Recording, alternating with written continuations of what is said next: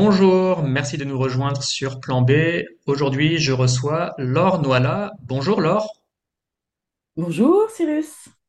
Merci beaucoup d'avoir accepté euh, mon invitation. On, on te voit pas mal euh, dans les médias euh, en ce moment, par exemple récemment chez Blast euh, avec euh, Paloma Moritz. On vous met le lien en commentaire. Euh, tu vas nous présenter entre autres ton parcours aujourd'hui qui est assez euh, exemplaire en, en termes d'engagement sur les sujets environnementaux en tant que journaliste depuis, euh, il me semble, une vingtaine d'années. Euh, donc, euh, source d'inspiration pour d'autres qui voudraient s'en- s'engager sur ces sujets-là.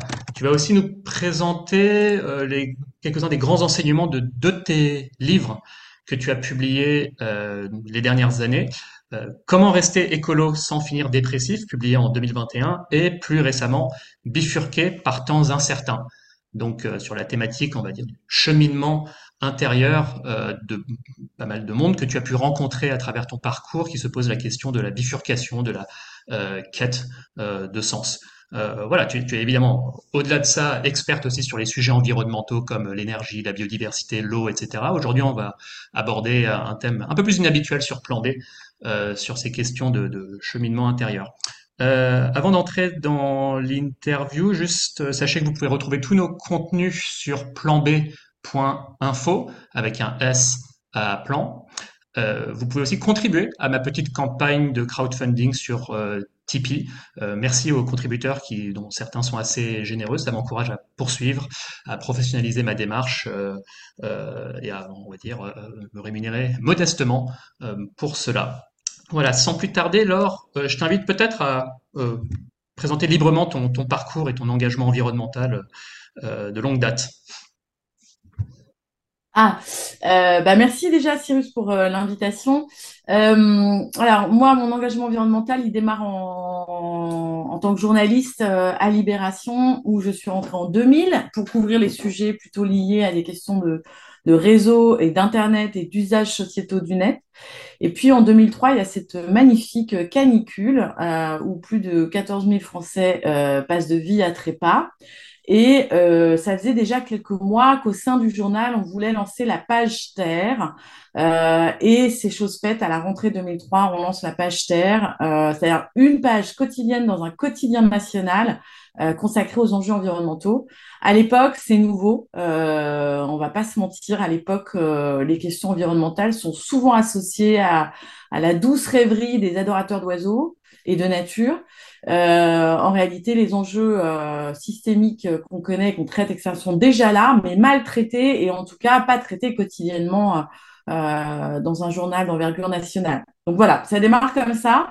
Et là, j'avoue, j'ai été euh, ferrée, euh, je, comme si j'avais, je sais pas, j'émergeais d'une longue sieste euh, et qu'il était absolument impossible de se rendormir. Donc je suis tombée. Alors tu disais que mon parcours était exemplaire. Moi je dirais qu'il est plutôt euh, euh, représentatif de ce que l'environnement peut faire en termes de névrose obsessionnelle. Il n'y a rien de plus important euh, à mes yeux.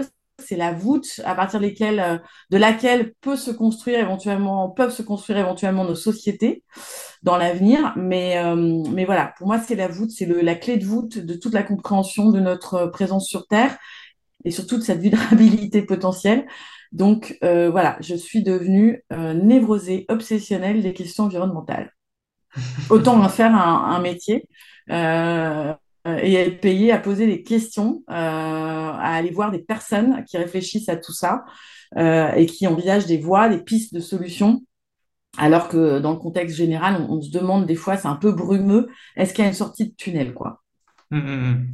Euh, oui, à ce propos, euh, tu fais aussi partie des figures euh, nationales, mais aussi pionnières sur des questions comme les risques d'effondrement, euh, entre autres euh, à travers ta chaîne YouTube euh, Bridget Kyoto, créée il y a une douzaine d'années, qui traite ces sujets-là plutôt de manière humoristique, mais aussi quelque part sérieuse en termes d'informations que tu essaies de transmettre derrière l'humour.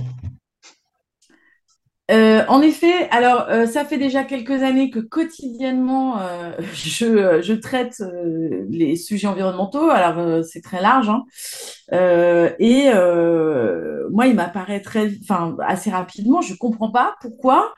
Euh, personne ne dit qu'on va dans le mur. Enfin, en 2008, 2009, 2010, je, je, je vois pas, euh, enfin, je, je sais pas, j'ai beau appeler de l'océanographe, du, du climato du GIEC, euh, de, une personne qui travaille sur les pandémies, une personne qui, parce qu'à à l'époque, il y a le SRAS, euh, euh etc., la grippe aviaire, enfin, il y a, je, je, ne comprends absolument pas pourquoi on ne dit pas qu'on est dans une butée, dans un mur. En 2006, on parle beaucoup du pic pétrolier, mais ça passe, puisqu'il y a toujours du pétrole, etc. Enfin, voilà, donc euh, je ne comprends pas pourquoi euh, les, les, faisceaux convergent pas vers cette conclusion-là. Euh, il y a un risque systémique d'effondrement. Et, et, et, de guerre lasse, je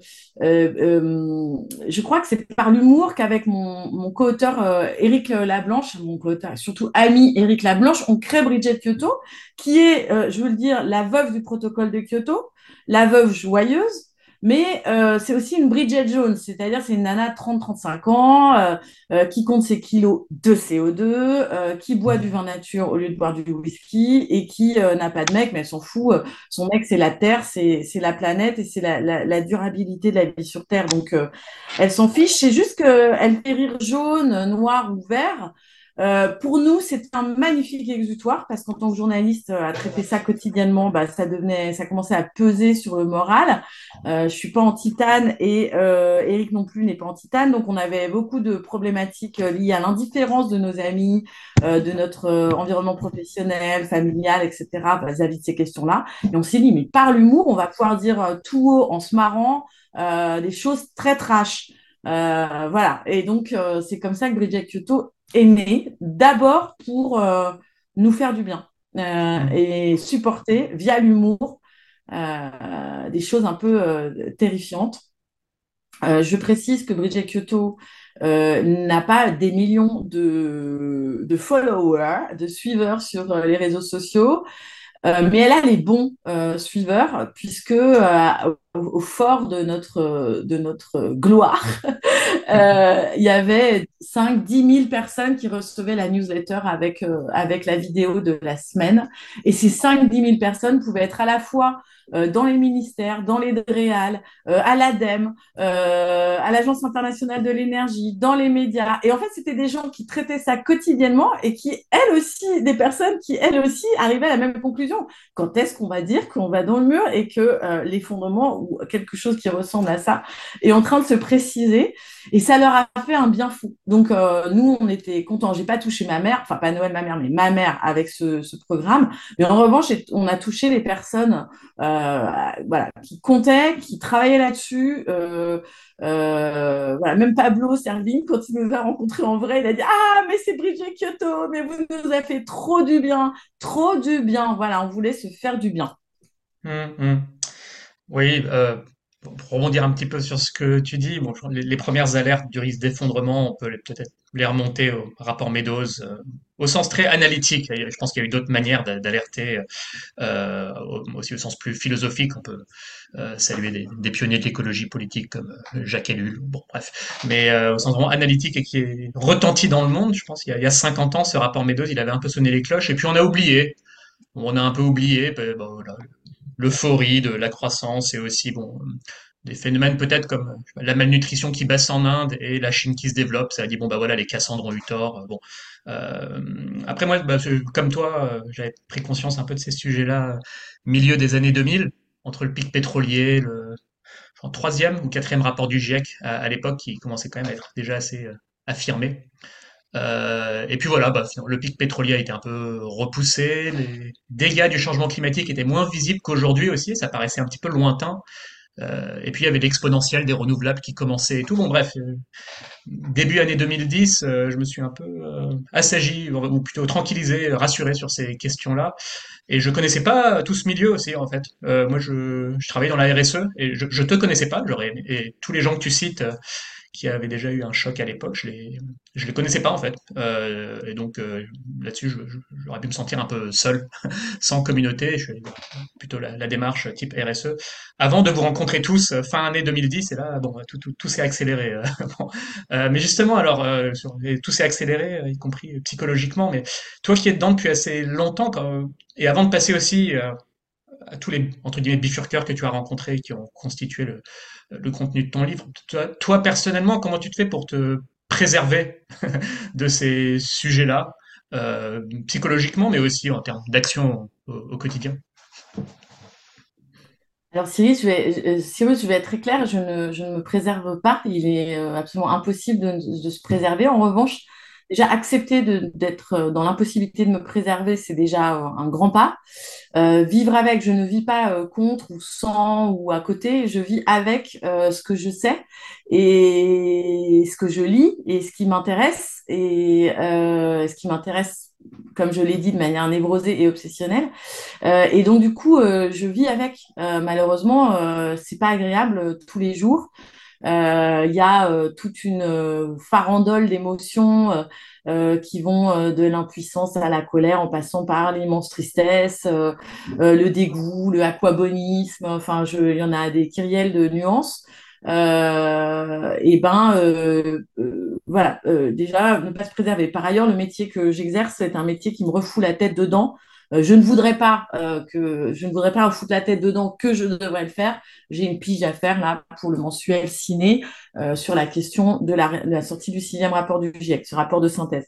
Donc donc voilà, je, je sens, je constate juste que euh, ça me fait de moins en moins euh, chaud ou froid. Enfin, froid, ça m'a jamais trop fait du froid, mais ça me fait moins en moins, ça, euh, ça, ça me peine de moins en moins. C'est-à-dire, j'arrive à accepter, au-delà des faits, et ben le fait qu'on n'y arrivera pas et qu'on n'y est pas du tout dans les trajectoires et que et que nous sommes d'ailleurs tous concernés par par cette inaction à la hauteur des enjeux. Euh, et que on est voilà que peut-être notre destin euh, se situe là euh, sur cette courbe là et, et j'ai en fait réussi une seule chose c'est arrêter de me mettre la rate au courbouillon sur le fait que l'humanité ne parvienne pas à se sauver d'elle-même. Voilà c'est probablement notre destin. J'adore cette cette blague je sais pas d'où elle est sortie mais de deux extraterrestres qui arrivent sur la planète Terre et ils sont ils sont dans les ruines hein, de la civilisation occidentale ils font, mais quand, ils ont appris que tout allait s'effondrer, qu'est-ce qu'ils ont fait? Et le deuxième lui répond, mais bah, des conférences et puis des bouquins aussi. Voilà, donc euh, on, en est à peu près là. Euh, euh, ça, me, fait beaucoup rire, mais, mais en fait, voilà, c'est notre chacun. nous sommes 8 milliards désormais sur cette planète et je crois que on, a des, des, injonctions contradictoires permanentes d'où qu'on vienne, où qu'on vive, euh, quoi qu'on rêve, euh, et ben euh, on n'est pas tout à fait calibré là pour adresser des problèmes qui étaient lointains mais qui sont maintenant très présents, très lointains dans le temps, très distancés dans le kilométrage et géographiquement, et on n'est pas trop calibré pour ça. Hmm.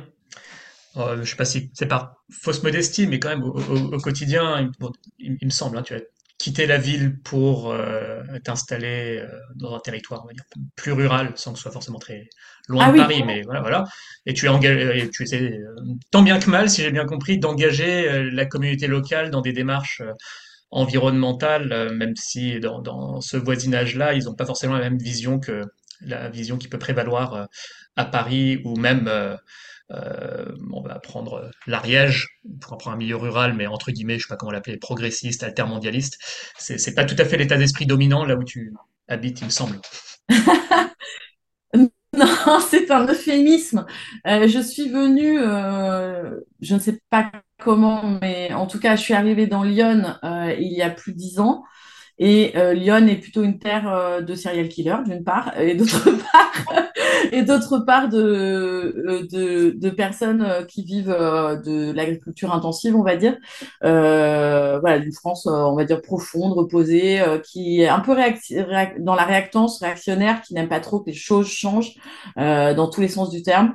Donc, ils sont un peu perturbés par l'arrivée de, de, de, Parisiens ou d'ex-Parisiens, en tout cas de citadins, euh, avec un bac plus 5, on va dire, des intellos précaires, qui ont envie de tout bouger, des personnes plutôt euh, affiché comme étant de gauche dans la transition écolo, etc. Donc de toute façon, c'est pas grave. Le terreau, euh, le terreau actuel fait que où qu'on aille en France, on peut trouver euh, des, réseaux, des maillages humains où on va pouvoir discuter de ça et on va pouvoir se mettre en action. Parce qu'effectivement, la, seule chose qui est sûre à peu près, c'est que parler de toutes ces émotions basses dont on parlait tout à l'heure, c'est-à-dire quand on est un peu sujet à l'exo-anxiété, quand on est un peu sujet euh, à, euh, quand on est en, tout cas en résonance avec ce qui se passe dans le monde actuellement, euh, on, va être traversé par différentes émotions. Il se trouve que euh, vous avez à côté de chez vous, peut-être sans le savoir, énormément de personnes dans le même état d'esprit et très volontaires pour en parler, pour écouter, etc. Première chose à faire, ne pas rester tout seul. Deuxième chose à faire, euh, bah, agir. Alors agir quand on sait que tout est une goutte d'eau ou une nano goutte d'eau dans l'océan des choses à faire. On se dit mais comment on va trouver l'énergie pour ça? Et finalement, moi je fais l'analogie avec le fait que on va tous mourir dans nos existences, c'est certain, mais ça ne nous empêche pas de vivre, euh, de, je sais pas, d'aimer, de se faire virer, de travailler, d'aller, en forêt, de prévoir euh, une vie, une construction de maison, des vacances, je sais quoi. Donc euh, c'est un peu la même chose. Moi, je suis persuadée que quelque chose va s'effondrer plutôt brutalement et ou pas brutalement, mais en tout cas euh, de manière assez barbare, il risque d'y avoir des chocs. Et euh, en même temps, ça ne m'empêche pas d'agir là où je suis. Voilà. Donc, à Joigny, dans Lyon, euh, un réseau désormais de 122, 130 euh, personnes euh, est particulièrement actif. Euh, et donc, ça nous a permis de créer des mailles. Ces mailles, on tricote des filets.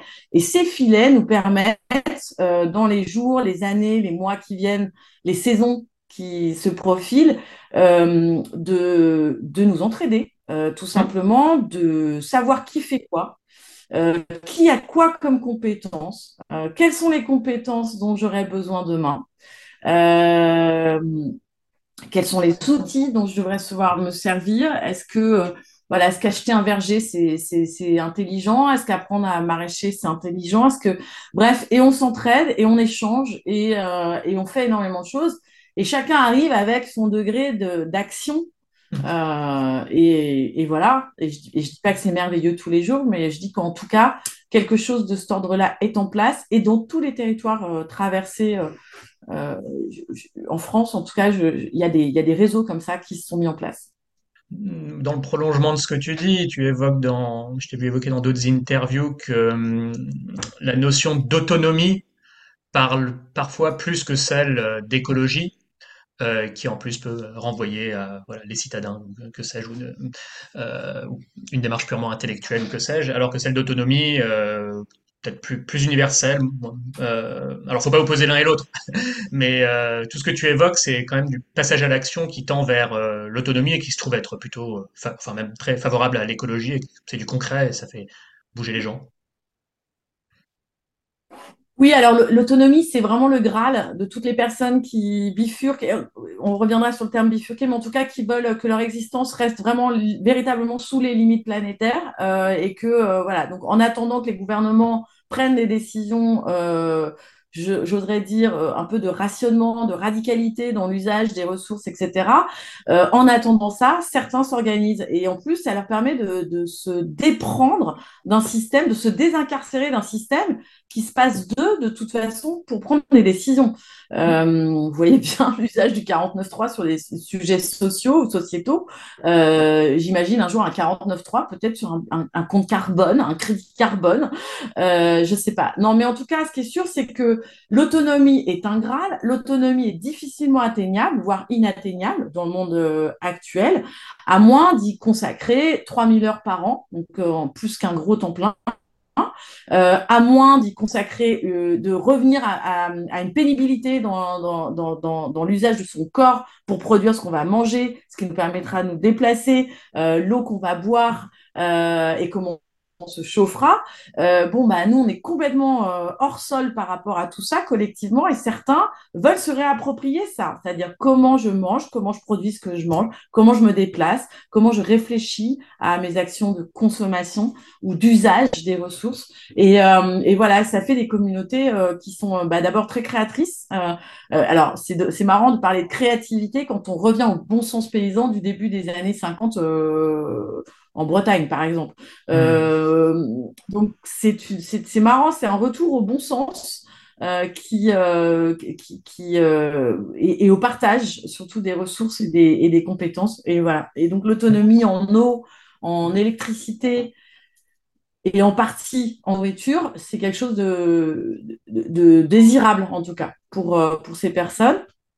Ça ne veut pas dire qu'elles se coupent du monde, elles ont des cartes euh, d'électeurs, euh, elles votent, elles s'inscrivent dans la police, c'est-à-dire dans la société qui décide, et, voilà, et dans cette cité où on œuvre tous, on a tous des degrés d'autonomie différents. Moi, par exemple, j'en ai quasiment aucun.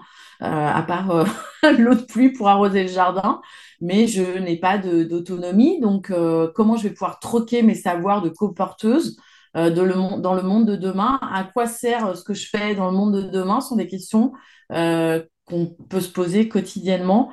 et voilà, on n'est pas obligé d'avoir des réponses, mais déjà remuer un peu tout ce qu'on prend pour certains, c'est super intéressant et c'est très galvanisant pour l'esprit hmm. en attendant la chute. Hmm. Euh, sans avoir rencontré autant de gens que toi dans beaucoup de territoires et sans avoir autant d'expérience pratique que toi, je retrouve beaucoup ce que tu dis, euh, notamment sur le sujet de l'eau. Euh, en, en, attendant que le gouvernement prenne euh, des mesures plus ou moins fortes, euh, généralement une fois dos au mur, et on le voit là, on voit poindre les premiers rationnements ou les préfectures qui interdisent les nouvelles constructions ou l'aménagement de piscines ou, que sais-je. Bon, mais certaines communautés n'ont pas attendu ça pour prendre en main le sujet de l'eau, alors à leur échelle individuelle, à l'échelle de la communauté, aussi à l'échelle municipale, intercommunale. Bon, euh, dans le cadre de mon travail, je suis pas mal en échange avec des élus de territoires qui ont davantage pris un coup d'avance euh, que dans d'autres territoires sur la question de l'eau. Euh, à la fois question sobriété, mais aussi limitation des gaspillages, investissement dans, les réseaux pour limiter les, fuites. on, voit des situations très contrastées d'un territoire à l'autre, et le problème me paraît être surtout politique, culturelle, c'est-à-dire il n'y a pas vraiment de frein technique, technologique à tout ça. C'est, euh, le contraste que je vois d'un territoire à l'autre, c'est surtout la, volonté politique euh, locale de, faire quelque chose, j'ai l'impression. Bon, en tout cas, voilà, je ne retrouve pas ce que tu dis sur les sujets d'autonomie en ce qui concerne l'eau. Tout à fait, et, je dirais qu'il y a, y a, je suis entièrement d'accord avec ce que tu dis, d'autant, mais, mais j'ajouterais aussi qu'il y a un angle mort dans l'écologie politique ou dans la politique des territoires, qui est celle du renoncement quand même. Il y a un angle mort total, euh, une espèce de tabou. Alors c'était inaudible jusqu'à il y a quelques années, mais il me semble que euh, ça devient de plus en plus audible. Euh, moi, j'adore les travaux du Media Origin Labs, euh, donc de Diego Landivar, euh, Alexandre Monin et Emmanuel Bonnet, je crois, et donc qui travaillent sur héritage et fermeture. tu parlais des interdictions des piscines, etc. Moi, je, moi, je sais pas, je réclame, comme Bruno Latour, tu sais, avait fait un questionnaire en sortant du confinement. quelles sont les activités que vous voulez voir continuer, se perpétuer, celles que vous voudriez voir s'arrêter Qu'est-ce qui vous manquerait Comment est-ce qu'on réoriente la filière. Bref, j'adorerais qu'on discute ouvertement d'un plan, de redirection écologique au niveau euh, national et qu'on parle d'héritage et de fermeture de tout ce qui est nocif, climaticide euh, et, gaspilleur. Euh, et ça, c'est rigolo parce que dans le travail du Media Origin Media Lab, pardon, de, de Landivar, euh, ils ont euh, eu des, sollicitations de différentes régions ou départements qui disent, mais voilà, si on veut arrêter, par exemple, l'industrie de la piscine, le pisciniste, si on se dit qu'il n'a plus droit de citer, entre guillemets, enfin, dans un monde euh, qui va être en, en pénurie d'eau, etc., est-ce que l'eau doit rester un élément majeur du divertissement la réponse est peut-être non. Et alors, comment est-ce qu'on réoriente toute une filière de gens qui construisent, qui installent, qui réparent, etc., etc. Euh, ça, je trouve que c'est fascinant de travailler sur la fermeture de certaines choses. Et plus tu anticipes une fermeture, plus on sait que c'est agréable et en tout cas que c'est faisable. Euh, euh, moins tu l'anticipes, plus tu mets tout ça sous le boisseau parce que ce serait inaudible électoralement parlant plus tu vas te prendre des gros murs dans la tête. Euh, voilà. Mais euh, euh, je me rappelle quand j'ai démarré, moi je suis à l'origine, je viens de d'Isère et de Savoie. Donc ça veut dire que l'hiver, il neige, on va dans les montagnes et on va skier dans des stations de ski qui étaient enneigées. Stations de ski que j'ai connues, qui soient à Autran, Lens-en-Vercors, dans le Vercors, et ça moins en moins de neige. Fatalement, toutes ces installations, ces infrastructures ne vont plus servir à terme, à moyen terme, à, très court terme même. Et à l'époque, en 2005-2010, c'était à peine un sujet. Maintenant, ça devient un sujet. Euh, en plus, les, les, renchérissements des prix de l'énergie ont, ont, fait très mal aux stations de ski euh, l'hiver dernier et cet hiver. Euh, du coup, euh, qu'est-ce qu'on fait avec ces installations, avec ces gens, avec d'ailleurs ces territoires qui sont devenus que des usines à neige ou à divertissement hivernal, tandis que euh, les jeunes qui vivent dans le pays n'ont pas les moyens de s'acheter euh, de quoi euh, se loger ou de quoi vivre sur place ou de trouver une activité qui n'est pas en rapport avec ce divertissement. Bref, tout ça, ça demande des redirections écologiques qui sont passionnantes à adresser, je trouve. Et ça, c'est un truc que mon cerveau, au bout de 20 ans de questions environnementales, de constats, etc., il, mon cerveau hyper excité par ces parties-là, c'est-à-dire comment on redirige. Euh, mm, Voilà, mais comme fait le shift en disant euh, il faut qu'on passe à la neutralité carbone, il y a tant de secteurs euh, et il y a tant de personnes qui en dépendent et comment on fait, etc. etc. Voilà. Donc euh, mm. tout ça est, est, est, absolument passionnant et je trouve que c'est les voies de recherche euh, de demain politiquement. Non, mais tout à fait. Je suis pas en train de dire nous autres, les écolos, les décroissants, je sais pas comment nous appeler, mais euh, on a vu juste euh, dès le départ, euh, regardez, on a raison, mais parce que on a aussi euh, soit exagéré certaines menaces qui se révèlent peut-être plus lentes que ce qu'on aurait pu imaginer, peut-être sous-estimé le potentiel de la technologie, ou bref, puis on est assez parfois assez divisé sur les solutions en soi. Par contre, une chose, un schéma qui se reproduit quand même régulièrement, c'est effectivement toutes les questions que tu soulèves sur le renoncement et la transformation de certaines activités ou la fermeture de certaines et l'apparition d'autres. Euh, on est pris pour les emmerdeurs de service, euh, les Khmer verts. Et on voit qu'à force de pas prendre le problème au sérieux, euh, bah, tôt ou tard, la réalité nous rattrape.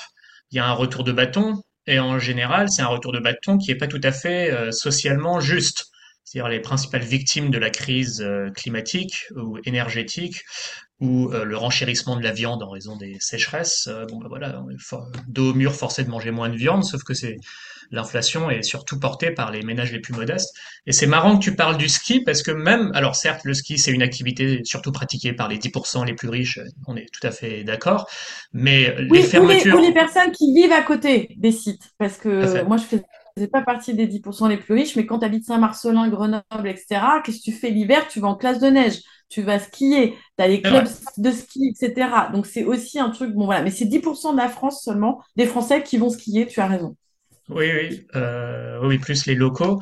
Mais à nouveau, euh, alors, on, va pas pleurer sur le sort de, voilà, il y, y a, pire dans le monde, mais lorsque les stations de basse ou moyenne montagne ferment ou que les stations de haute montagne se renchérissent quelque part, euh, les, les, premières victimes, c'est les skieurs, les, enfin pas, pas, le 1% du haut des 10% du haut, on va dire ça comme ça. Bon bref, euh, bon, pour prendre un exemple qui, on va pas forcément s'apitoyer tant que ça, mais après bon, il y a moyen de se, que les stations aussi se transforment, développent d'autres activités. De toute façon, il n'y a, a, pas vraiment le choix, mais j'ai l'impression qu'on n'anticipe pas tant que ça. Mais bon bref. Bah, ce sera de, toute façon des activités liées à, au divertissement, aux vacances, euh, au outdoor, euh, activités de plein air. Euh, bon, moi je trouve que la véritable activité de plein air euh, qui nécessite qu'on soit en plein air, c'est quand même l'agriculture, euh, le maraîchage, euh, la taille des arbres fruitiers.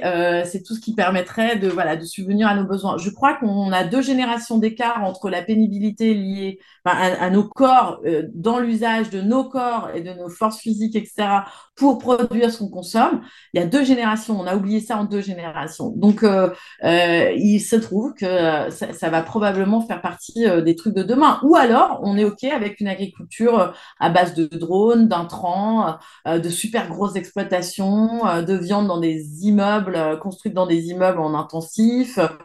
Voilà, ce sont des choix de société et on demande, on dit pas ça clairement aux gens on leur dit, vous inquiétez pas, la FNSEA nous réserve des assiettes bien remplies euh, dans la seconde partie de ce siècle, euh, mais on ne dit pas euh, tout ce qui est lié à ce que vous allez manger va être lié à des contraintes. on ne dit pas, vous devez aussi mettre la main à la pâte à nouveau. Voilà, on a trop de services, trop développé de services qui vont avoir une utilité relative euh, dans les années qui viennent. J'en suis mmh. convaincue.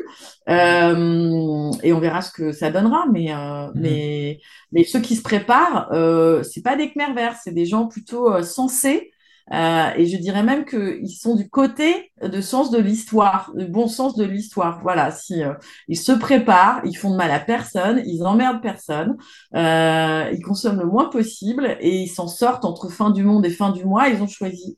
Les deux peuvent se combiner, quoi. Oui, bah, oui, Laure, nous en connaissons tous les deux parmi nos, amis, effectivement, des gens qui ont bifurqué. Alors parfois en gardant un travail, on va dire, à mi-temps ou deux tiers du temps euh, qui, qui, qui, qui les rémunère euh, dans l'économie, on va dire, euh, classique, oui, bon, parfois un travail qui est quand même porteur de sens. Et à côté, l'autonomie qui, qui est quand même une activité chronophage. Alors, venons-y, parce que euh, aussi ton, ton, ton retour à, la rencontre de dizaines, centaines de personnes qui, tendent vers ça est intéressant, mais effectivement, dans, dans, dans, toutes les, dans tous les imaginaires d'un monde durable que j'ai pu parcourir, avec des travaux aussi, Shift Project, le livre de Philippe Biwix, L'âge des low-tech, et même bien avant cela, ce qu'on imaginait comme étant une société durable, il y a quand même plus de gens qui produisent à manger qu'aujourd'hui. Enfin, qui, qui, retournent à la terre, entre guillemets. Donc, quels que soient les scénarios qu'on regarde, à un moment, il faudrait des millions de Français en plus qui retournent vers du manuel et vers... Euh, bon, euh, le truc, c'est que la tendance lourde, c'est pas ça. Euh, on a plutôt de moins en moins d'exploitants agricoles et effectivement, comme tu disais, des exploitations de plus en plus grosses, de plus en plus euh, technicisées, euh, des propriétaires de plus en plus gros. Euh, donc voilà, est-ce que les gens ont envie de travailler la terre? Alors, on en voit. Hein, D'ailleurs, le jardinage est une des activités euh, phare, hein, des hobbies phares des, des, des Français. Genre, il y a quand même quelques millions de Français en ordre de grandeur qui cultivent un potager. Euh, mais entre avoir quelques pieds de tomates et euh, voilà l'activité quasi quotidienne de prendre soin d'un jardin, éventuellement quelques animaux d'élevage, etc. C'est voilà, c'est plus difficile de prendre des vacances, c'est plus épuisant physiquement. Euh, est-ce que les gens tiennent sur la durée quoi? Et, est-ce que cette vision-là, qui, qui, est idyllique et qui est aussi nécessaire, je dis pas, mais est-ce que tu la vois se matérialiser voilà. Cerise sur le gâteau, c'est très peu rémunérateur. Il y a quelqu'un qui euh, lâcherait euh, ses diplômes euh, pour devenir maraîcher. D'abord, il faut qu'il trouve de la terre. Ensuite, il faut qu'il trouve un modèle économique. donc, d'accord, il y a les circuits courts via les AMAP qui ont explosé sur les 10-15 dernières années. Est-ce que ça suffit?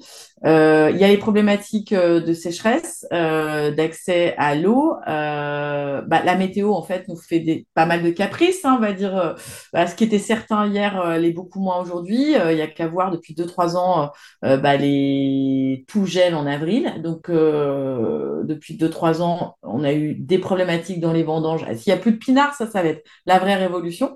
Mais bon, au-delà des vendanges, l'arboriculture, les cultures, le maraîchage, etc. Donc, ils, ont, ils sont quand même pris en étau avec un modèle économique euh, très peu, euh, très, très peu rémunérateur et puis des conditions de production euh, qui vont euh, changer irrémédiablement et qui vont euh, probablement euh, baisser la productivité de leurs exploitations. Donc, est-ce que c'est durable? Bah, L'avenir le dira. En tout cas, il y a un vrai désir, c'est vrai, d'une nouvelle jeunesse qui se dit qu'elle a envie de faire ça.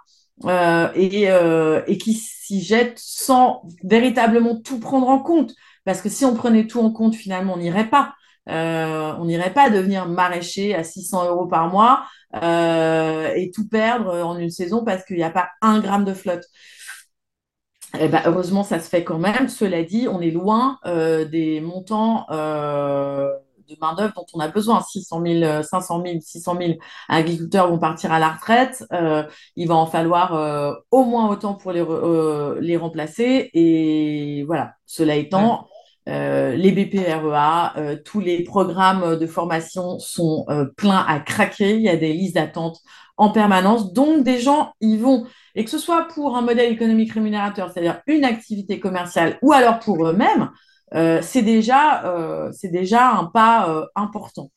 je ne sais pas si ce sera viable et je ne sais pas, et je sais en tout cas que si ça continue sur ces tendances-là, on aura de toute façon pas assez de monde pour produire de quoi faire manger ou nourrir 60 millions de Français ou 70 millions de, de Français. On est bien, bien loin du compte. Donc, nous allons devoir marcher sur nos deux pieds dans un système agricole à la fois intensif, euh, prédateurs en termes de ressources et, et, énergivores, et euh, une autre agriculture plus proche des gens, plus relocalisée, plus, mais plus coûteuse également à la fin. donc, donc on, va devoir marcher sur ces deux jambes-là. Ce qu'il faudrait juste, c'est que les jambes soient à peu près équilibrées et musclées de la même façon. Donc là où on donne des, des aides aux piliers, on va dire, de, de, de la PAC qui concerne tout ce qui est agriculture intensive, on devrait donner au moins autant d'aides euh, si ce n'est plus, à une agriculture bio, euh, extensive, euh, de petites exploitations. Il suffit de 1 à 5 hectares euh, pour pouvoir quand même dégager des revenus.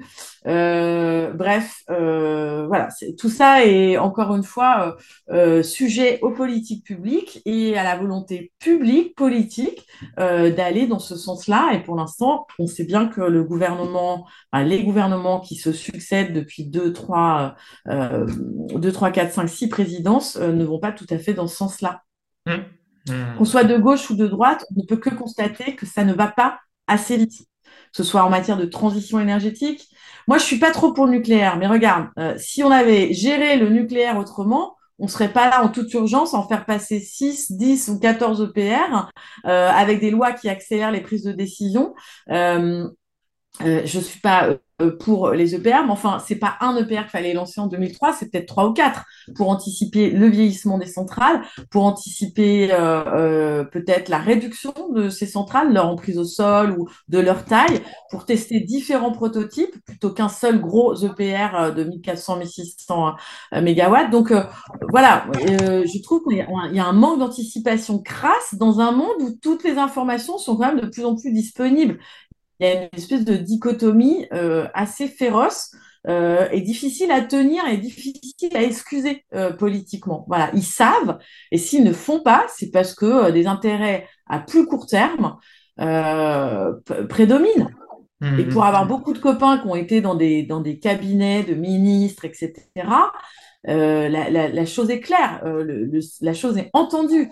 Euh, les ministres de l'écologie ne peuvent rien face à la menace perpétuelle que les uns et les autres amènent, qui est la menace de l'emploi. Voilà. Mmh. Si je dois transitionner, je change mon industrie, je vais virer des gens. Ah bon, bah ne faites rien. En général, c'est ça qui, qui sort, hein, et c'est valable dans à peu près tous les domaines. Mmh, mmh, euh, petite parenthèse sur le nucléaire, c'est un sujet sur lequel tu as fait beaucoup de recherches. Tu as publié un livre, Déchets, le cauchemar du nucléaire, euh, voilà, qui est tout ça est loin d'être dogmatique comme certains peuvent euh, euh, critiquer. Il y a des gens qui ont des, euh, comment dire, des préoccupations quant au nucléaire après avoir fait des, des, des recherches bien rationnelles, etc. toi et moi avons peut-être certains différents quant au nucléaire, mais moi je reconnais aussi que la filière fait face à certaines difficultés qui invitent à minima à diversifier nos sources d'énergie. peut-être n'allons pas plus que ça là-dedans, peut-être l'objet d'un autre entretien où on pourra parler nucléaire davantage, mais en tout cas j'invite les gens à parcourir aussi ton travail sur, sur le sujet qui est très fouillé. Hein. Il n'y a pas de doute par rapport à ça. Euh, peut-être parler des bifurcations, euh, te tester un peu sur, limite peut-être aussi de manière hum, provocante, euh, mais aussi autocritique envers moi-même, qui suis à moitié bifurqueur. Tu vois, je sais pas si on peut dire ça, mais donc moi, je sais pas. Je vois... de bifurqueur en plus. Oui. non, moi je vois, pour vraiment schématiser à outrance, trois voies de bifurcation. Il y en a une qui est, euh, on va dire, euh, transitionniste, aller vers la nouvelle économie, euh, donc des entreprises qui se lancent ou qui investissent dans l'agroécologie, dans les énergies renouvelables, ouvrir une usine de panneaux solaires. Mais ça, c'est en quelque sorte presque du business as usual, de bah, il y a certains secteurs qui vont décroître, d'autres qui vont croître, il y a du business à se faire et certains vont dans ce business-là. Est-ce qu'on peut appeler ça bifurcation? Bon, je sais pas. Euh, mais en tout cas, passer, euh, on va dire, du pétrole à l'énergie solaire. Il y a cette famille-là, mais qui est limite le plus classique, dans le prolongement du. Euh, il y en a une qui est, bon ben, je suis consultant ou alors je suis dans un métier intellectuel plutôt confortable, plutôt bien rémunéré. Euh, bon, euh, aller travailler la terre, faut quand même pas euh, déconner tant que le système fonctionne. Bon, et donc je vais faire un podcast ou alors je vais faire du conseil mais en RSE, faire des KPIs et bon, et ça, je me vise moi-même dans, cette voie-là. mais que beaucoup suivent. Voilà, c'est une forme de, alors, je sais pas si on peut passer à une bifurcation, mais et, puis une troisième famille de ceux qui, oui, beaucoup plus en rupture, euh, alors qui peuvent changer de lieu d'habitation éventuellement, mais changer vraiment de métier, aller vers du manuel. Bon, si, je reviens vers le groupe 2, alors c'est très bien de faire euh, des podcasts ou alors du conseil, voilà, évoluer un peu, essayer soit de changer le système de l'intérieur, soit de dévier un petit peu, euh, même si ça reste dans un métier intellectuel. Le problème étant, on en parlait tout à l'heure, on manque pas forcément de consultants pour donner des idées là. à nouveau, je me dis moi-même, on manque d'agriculteurs, on manque on va peut-être manquer d'éboueurs. Enfin, tous ces métiers pénibles qui, on l'a vu pendant le Covid, sont absolument essentiels et mal rémunérés et mal considérés, voilà, euh, difficiles au quotidien, physiquement aussi, moralement. Bon, euh, c'est de ça dont on manque de plus en plus. Et je vois pas tant de bifurcation euh, dans ce. Voilà. Toi, avec voilà, toutes les rencontres que tu as fait à nouveau, qu'est-ce que tu en penses Question large qui appelle peut-être à une réponse euh, difficile. Alors, c'est très compliqué. Je voudrais déjà, démarrer par le fait que toute personne qui bifurque euh, est, bonne à prendre hein. euh, dans le monde actuel. déjà, les trois voies que tu as citées, j'en ajouterai une quatrième d'ailleurs, c'est la bifurcation intérieure, c'est-à-dire avant même de, te mettre, d'aligner tes planètes de boulot, de valeurs, etc. déjà, soi-même, se rendre compte qu'on est dans un système qui marche sur la tête et que et que son existence en tant que telle, on fait partie des 10% les plus riches, hein, on est responsable des 40% des émissions de CO2 euh, à l'échelle mondiale. Donc, euh, on fait vraiment partie des 10% les plus riches, même les plus pauvres en France, faut qu'ils soient conscients de ça. Euh, ils, sont, ils font partie des 10% les plus riches au niveau mondial. Et, et la bifurcation intérieure, c'est-à-dire c'est déjà se rendre compte de tout ça, que notre planète a des limites, qu'on arrive au bout d'une certaine histoire, d'un certain récit euh, de la place de l'homme sur la Terre, euh, l'homme, l'être humain. Et donc, du coup, ça, c'est une bifurcation qui est très importante parce qu'on ne soupçonne pas ce que ça peut donner sur le court, moyen ou long terme. les personnes qui ont des graines dans le cerveau qui vont commencer à germer, etc. Donc, OK.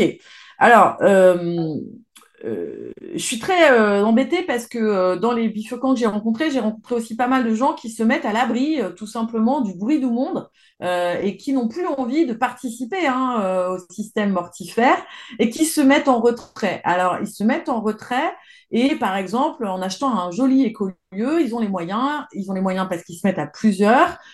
et une fois qu'on est là, bien protégé, on démarre son activité de maraîchage pour sa communauté, les cours de yoga pour l'extérieur et les stages de travail qui relient pour aller mieux euh, dans son âme face à la douleur et à la peine qu'on ressent pour le monde. Euh, bon, bah ça, ça fait pas société, euh, ça fait une partie de la société, mais ça ne vient pas cranter politiquement les choses sur un territoire, ça ne vient pas politiquement s'engager euh, euh, pour, euh, pour rendre désirable tout ça. Parce que la clé est là, ça va être de rendre désirable tout ce qu'on a raconté. Et, et donc, ça veut dire pour que ce soit désirable, il faut que ça corresponde à des valeurs qui nous donnent envie. Et on est tous encore je sais pas, enquisté dans un monde qui célèbre euh, euh, le superficiel, le, le, le, trop, le, le beau à l'excès, le, le, riche, le facile.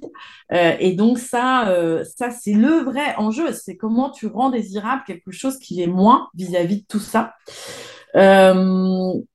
tout le monde euh, tu vois, tu parlais des intrapreneurs, hein, c'est-à-dire ceux qui sont dans leur boîte et qui se disent tiens, euh, de l'intérieur, je vais vouloir changer les choses. Il y a ceux qui disent de l'intérieur, je ne peux rien, je vais me faire écraser, laminer, je sors et je vais faire ailleurs. Mais à ce moment-là, il faut que je réduise ma rémunération, il faut que je change parfois d'endroit où je vis, il faut que j'entraîne ma petite famille avec moi, il faut qu'on ait les mêmes désirs en même temps.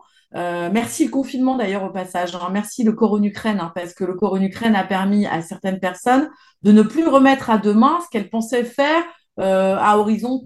Voilà, euh, voilà. Merci également à tous ces jeunes qui ont la crise de la quarantaine, mais à 20 ans. Donc, c'est-à-dire, euh, ils savent très bien qu'ils vont pas vivre les, les années les plus funky euh, de leur vie dans, dans, un, dans des conditions de vie euh, stables à venir. Donc, comme, voilà. Donc, ils, font la crise de la quarantaine à 20 ans. Ils se posent des bonnes questions. Qu'est-ce que j'ai envie de faire? Qu'est-ce qui est important pour moi? Qu'est-ce qui fait sens pour la société? Ils font leur ikigai, pour ceux qui connaissent, avant le fameux bilan de compétences ou la crise de midlife, de milieu de vie euh, qu'on a, tous plus ou moins fait. Euh, voilà, tout le monde va être important. Maintenant, euh, ce qui semble quand même important encore aussi, c'est que tout ça, ça doit avancer avec une critique et une construction politique d'une société qu'on voudrait voir advenir. Politiquement, comment j'adresse ces sujets-là? Et comment je, je mets euh, les questions de transition et de limites planétaires à peu près dans tous les domaines euh, qui concernent tout le monde. Et ça va de la justice à l'éducation, en passant évidemment par la santé, par, euh, je ne sais pas, l'industrie. Tous les domaines sont, concernés et comment on crante politiquement tout ça, quoi? C'est-à-dire nos désirs individuels de nous aligner, valeurs, sens, travail, etc., avec, et vie, avec, avec un projet de société. Et c'est là Mhm. Que ça pêche un peu. Moi, j'entends pas trop. Euh, euh, euh, de vision politique systémique de tout ça. Voilà. Et malheureusement, la cacophonie médiatique autour des prises de parole politiques fait que on entend rarement quelqu'un qui arrive à déplier une pensée. Euh, sur le long terme, englobant à peu près tous les espaces de la société, en essayant d'être dans la justice sociale, mais aussi la justice climatique, et puis la justice industrielle, au sens où il va falloir des transitions euh, radicale euh, et il faut une volonté politique pour ça, il faut un soutien. On sait que la planche à billets peut fonctionner en permanence, donc euh, visiblement l'argent serait pas un problème, mais on sait que les externalités euh, négatives de la planche à billets sont problématiques. Bref, tout ça demande qu'on, qu'on, que, que, que, des comités théodules se montent euh, Mhm. pour faire des préconisations euh, et que les politiques derrière qui sont élus euh, écoutent ces préconisations. Voilà. Mhm. Donc, waouh. Comment on fait politiquement en société avec nos petits projets d'écolieux, de tiers-lieux de, et de de, et de personnes pacifiées avec ces problématiques-là, quoi. Ça, c'est, c'est encore un gros point d'interrogation à ce jour. Oui, D'ailleurs, et c'est tellement difficile qu'aucun pays à ce jour, euh, à part peut-être le Bhoutan, euh, n'a essayé de mettre, euh, de mettre en place des indicateurs qui prennent en compte les questions environnementales de, de façon systémique et, et qui se diffusent dans tous les interstices de la société. C'est, bah aucune, oui, euh, aucun pays parce qu'il fixe à sa population, quelque chose avec ça.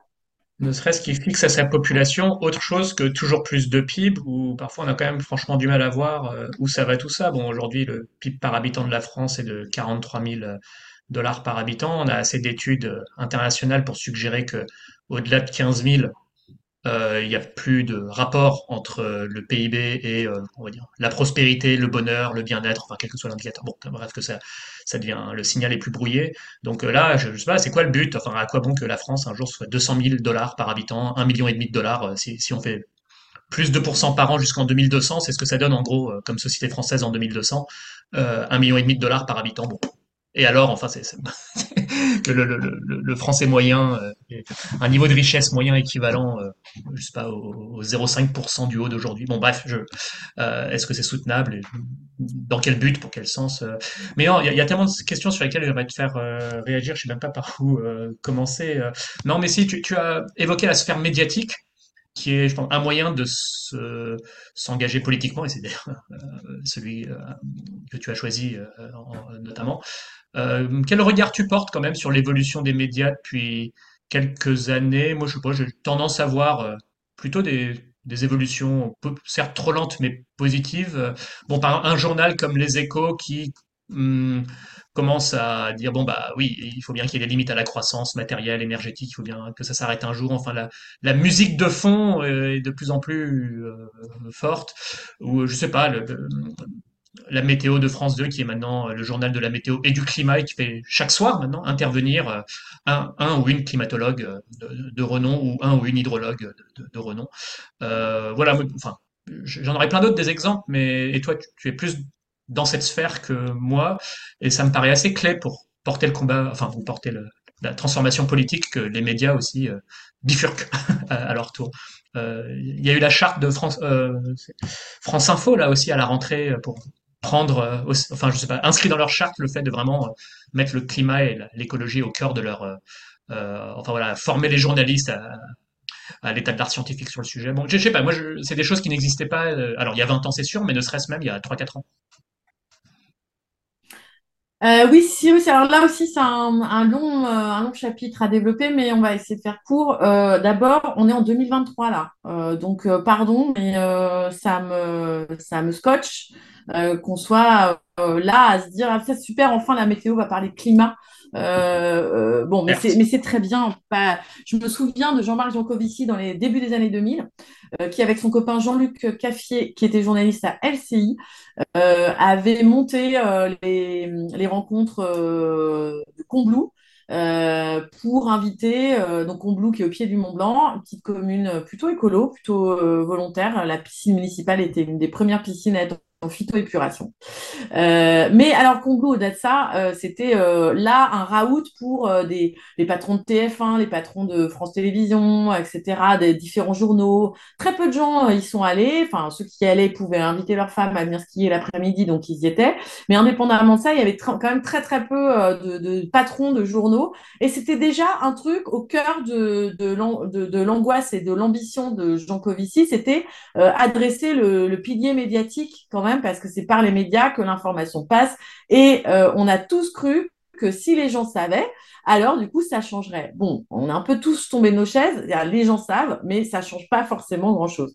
Donc, c'est quand même bien que je me rappelle aussi au début des années 2006, 2007, 2008, la télé voulait pas euh, de documentaires euh, écolo parce qu'il racontait que c'était anxiogène. Or, c'est vrai que les sujets, les enquêtes sur, euh, sur les fausses factures, machin, c'est pas du tout anxiogène.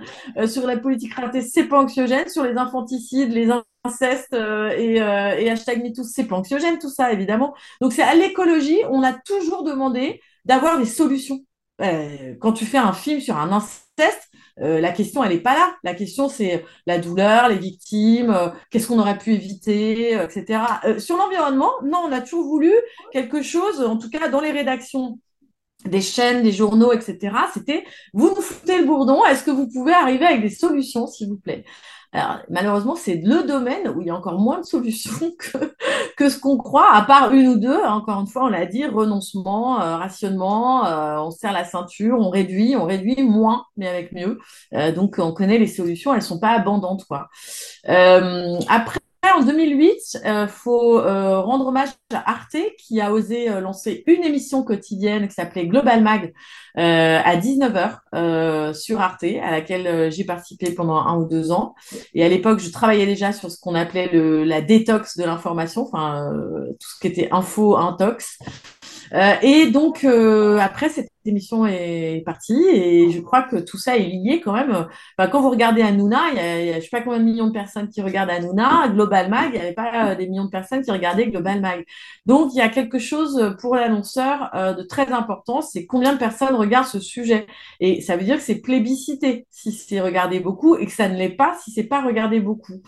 Euh, moi, ce que je trouve génial, c'est la cohabitation de la dissonance dans l'information. Tu peux avoir euh, une chaîne avec, euh, euh, du divertissement, euh, de la pub à outrance, donc des choses totalement contradictoires. Et puis après, une émission ou un documentaire sur ah là là, la fin du monde arrive, il faut qu'on fasse tous Hmm. attention et qu'on se serre la ceinture et tout ça.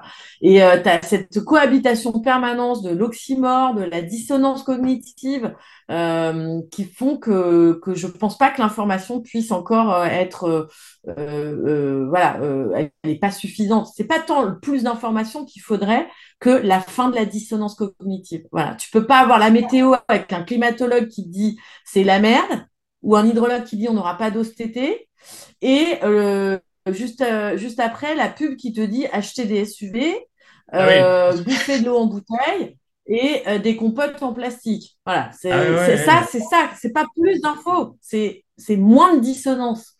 Les, les injonctions à la sobriété là euh, en 2022, bon là ça s'est un peu euh, calmé comme si euh, tout, était rentré dans l'ordre.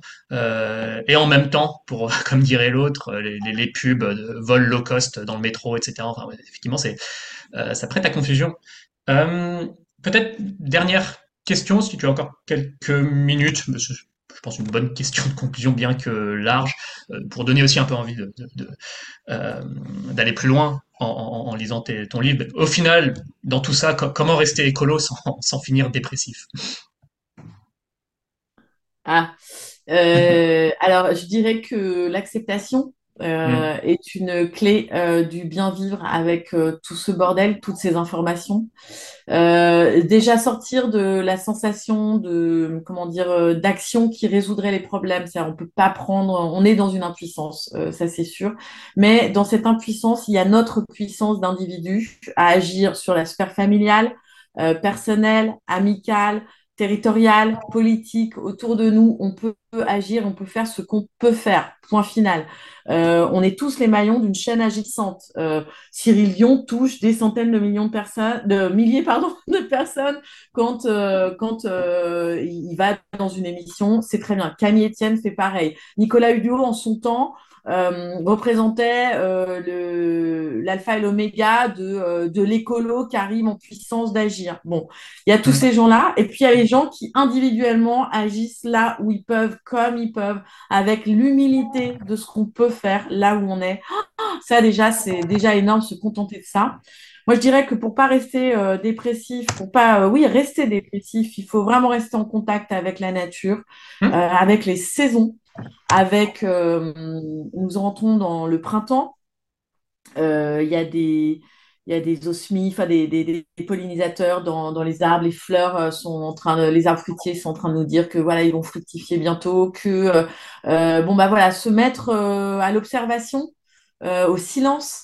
Je trouve que le silence est un, un onguent extraordinaire pour la peine qu'on peut avoir, à ne pas ajouter au bruissement du monde, agir dans l'humilité euh, et, euh, et avec la conviction que euh, il se passera ce qui se passera quand même aussi, quoi. C'est-à-dire, euh, euh, voilà. Et à la fin, on va tous mourir. Euh, bon, bah, du coup, euh, euh, du coup, relativisons et euh, profitons des instants présents qui nous sont offerts de donner et qui nous sont offerts de vivre en bonne santé avec des gens qu'on aime. Il n'y a rien de mieux qu'un bon gueuleton avec des copains et du vin nature euh, pour avoir la patate, quoi. Je, je- et, et voilà. Et tout, alors, tout ça est dans un contexte d'effondrement à la fin. Euh, Il n'y a rien de mieux qu'une action euh, concertée, mesurée, mais euh, plaisante, faite dans la joie, euh, que, euh, voilà, que, que de se mettre la rate au courbouillon en se disant Ah, mais j'arriverai jamais à inverser la courbe des émissions de CO2 à moi tout seul. Voilà, il n'y a rien de mieux que l'acceptation. Euh, et je voudrais aussi euh, à ceux qui se sentent collapsologues et effondristes qu'ils n'aient pas peur euh, de l'être. Je trouve que c'est un signe de très bonne santé mentale que de savoir et d'avoir euh, intégré quelque part que quelque chose va, de ce qu'on sait va s'effondrer, que quelque chose des coûts et services rendus par la société à bas coût, euh, des services pardon rendus à bas coût à, à, la société euh, va va va la figure. Ça a déjà démarré. Il y a des il y a des effets, des signaux faibles un peu partout. Euh, les rivets de la carlingue humaine sont en train de sauter les uns après les autres. Et euh, ceux qui nous rassurent en nous disant que tout va bien se passer, suffit d'agir, euh, moi, me semble particulièrement dangereux. Euh, parce que ce qui est dangereux, c'est euh, de nous endormir encore avec des, récits et des bonnes nouvelles. Il faut qu'on agisse dans le cadre qui nous est donné, c'est-à-dire un cadre très tendu avec un tout petit passage. Et c'est avec ce contexte-là que j'ai envie d'agir. Ouais, non, mais je vraiment pas grand-chose à rajouter à ça. si Effectivement, peu dans, sur ton dernier propos sur l'endormissement, bon, bah, je pense aux fausses, bonnes idées, voire euh, clairement mauvaises idées euh, technosolutionnistes, donc euh, la capture du carbone dans l'air, euh, la géo-ingénierie solaire, bon, euh, qui se focalise sur euh, aussi un seul problème qui est euh, le réchauffement, alors qu'il y en a tant d'autres. Donc bon, euh, c'est le genre de d'approche qui ne nous mène à pas grand-chose de, de bon, mais j'en rajoute pas plus. Mais écoute, merci infiniment Laure d'avoir exposé tout ça. On aurait pu aborder bien d'autres sujets. On aura peut-être de nouveau l'occasion euh, plus tard de le faire. Euh, bravo à nouveau euh, pour ton travail et à bientôt. Merci beaucoup, Cyrus, euh, et à bientôt.